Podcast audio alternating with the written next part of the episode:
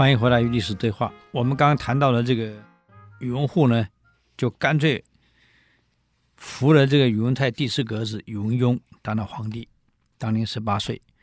宇文邕这个人的特征，沉稳低调，平常话很少，跟康熙皇帝一样，没什么话啊。他一开口，绝对铿锵有力。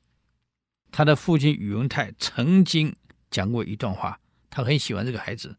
他说：“将来能够成就我志向的，就这个孩子了。”原文历史这样写哦：“成无志者，此而也。”就将将来能够成就我的大志的人，就这个孩子了。宇文泰的确没有看走眼了。对于一个专权跋扈、霸道的宇文护。宇文邕是区域的尊重他，避开他的锋芒，而且让自己的堂兄宇文护当了大总宰，督导中外所有一切军事、政治、经济一切，通通给哥哥去处理，而且封他为晋国公。反正有任何事情，你们先请教我这个哥哥宇文护，晋国公啊，不用来问我。有任何人在他面前弹劾宇文护的，一定被他骂，一定被宇文邕骂！所以这样一来，宇文护就认为宇文邕都听他的，很容易控制的，服服帖帖，乖乖顺顺的。哎呀，太好了！而且上朝可以带刀，可以穿鞋，可以不报名，太好了。所以对这个弟弟就非常的信任，认为应该没有什么意外了。也做得很稳，就这样过了七年了。哦，这个不得了啊！七年来，你看宇文邕从十八岁到二十五岁，一切顺从宇文护，从来不跟你争执，一切大小事请示你，由你决定，我统统附和。有人批评你、弹劾你、攻击你，我马上训斥这些人。那么这一天呢？五七二年，天和七年的这一天，宇文护呢要去见皇太后。宇文邕呢，就跟宇文护两个人边走边聊啊，兄弟嘛，哎呀，嘻嘻哈哈，很高兴的。这宇文邕突然就讲了一段，提了一下说：“哎呀，老哥啊，我们是兄弟一场。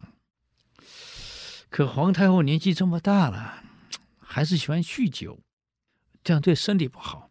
大哥，我讲话没分量，你讲话有分量。等会儿我看到太后呢。”你劝劝太后，少喝点酒，多运动。这胡人总是喜欢喝酒嘛，叫他少喝点酒，多运动嘛。这个宇文说好啊，那我来劝，我来劝。宇文说这样，我写了一个奏折，叫做《酒号》，劝太后少喝酒，多运动。但是我讲话没分量，你来讲，你来念给他听好了。宇文说的好啊，那那那我哥哥嘛，讲话嘛，当然分量重一点。来，我来，我来，我来。所以心里完全没有戒心哦。见了太后，行过礼以后，宇文护就劝太后少喝点酒，多做运动，身体好，长命百岁。就拿出了宇文邕事先写好的这个劝诫太后少喝酒的这个奏折，让宇文护念。宇文护呢就拿出来开始念了。你想想看，宇文护对宇文邕七年来了，哎，你不是相处七天哎？七年来，这个人对你顺顺从从的啊，恭恭敬敬的，一切对你都听从。有人讲你，他马上阻止，任何决策由你决定。对你这么恭敬的人，七年不是七天哦，已经没有戒心了。再加上刚刚兄弟两个是这样聊天聊进来的，要劝太后少喝酒，多运动，奏折叫你来念。就在专心念奏折的时候。这个宇文邕啊，拿着手里的这个，人家上朝不是拿那个户吗？也在很硬哦，非常硬的东西哦，就拿这个那户可以杀人的哦，往宇文护的后脑勺，当打下去了，从后面偷袭打下去了，很重打下去。这宇文护没有追到他念咒都，突然被一打，躺下去了。宇文邕的弟弟宇文直再冲进来，一刀毙命了。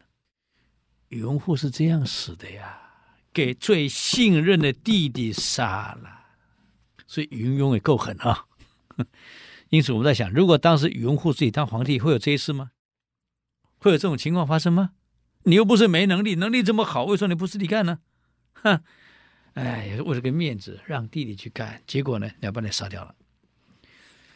当宇文护死了以后，这一下宇文邕是真正的亲政了，开始了改革，北周的改革从这里开始。那么，有用的改革有下面几个：第一个，选人才，国家没有人才，那你怎么办？而选人才，他不分你是哪一族，你是胡人也好，那他本来是胡人嘛，他不限于自己是哪一族，不管你是胡人还是汉人，还是当时从梁啊南梁俘虏来的部队军人投靠过来的，只要有人才，我全部重用。而且原来南梁被俘虏的部队也是当奴隶的，全部特赦不用当，就取得的人民对他的好感。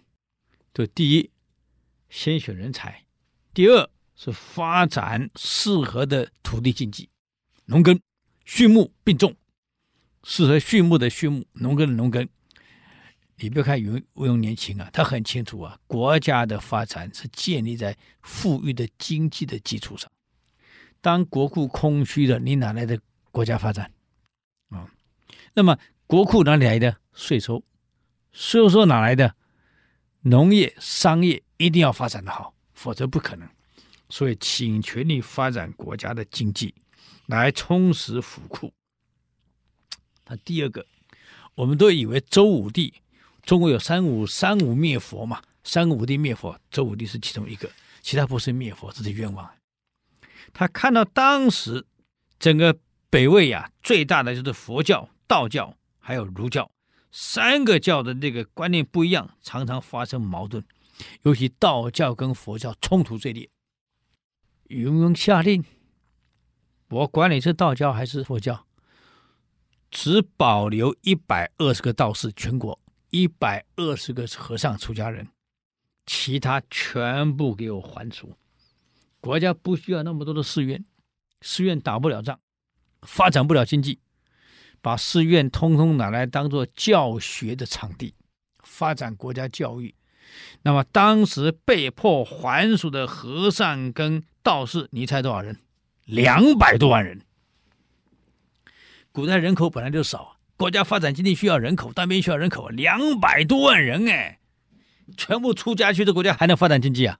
全部被迫还俗，其实他不是灭佛，他叫你还俗，好好去发展经济，因为他还保留一百二十个高僧，一百二十个道士，保留这个文化，他并没有把你毁掉啊。他第二个改革是宗教的改革啊，那么还有哪些改革呢？我们只好留着下一次再跟各位讲了，因为时间又到了。与历史对话啊，我们下周继续来谈宇文邕的改革。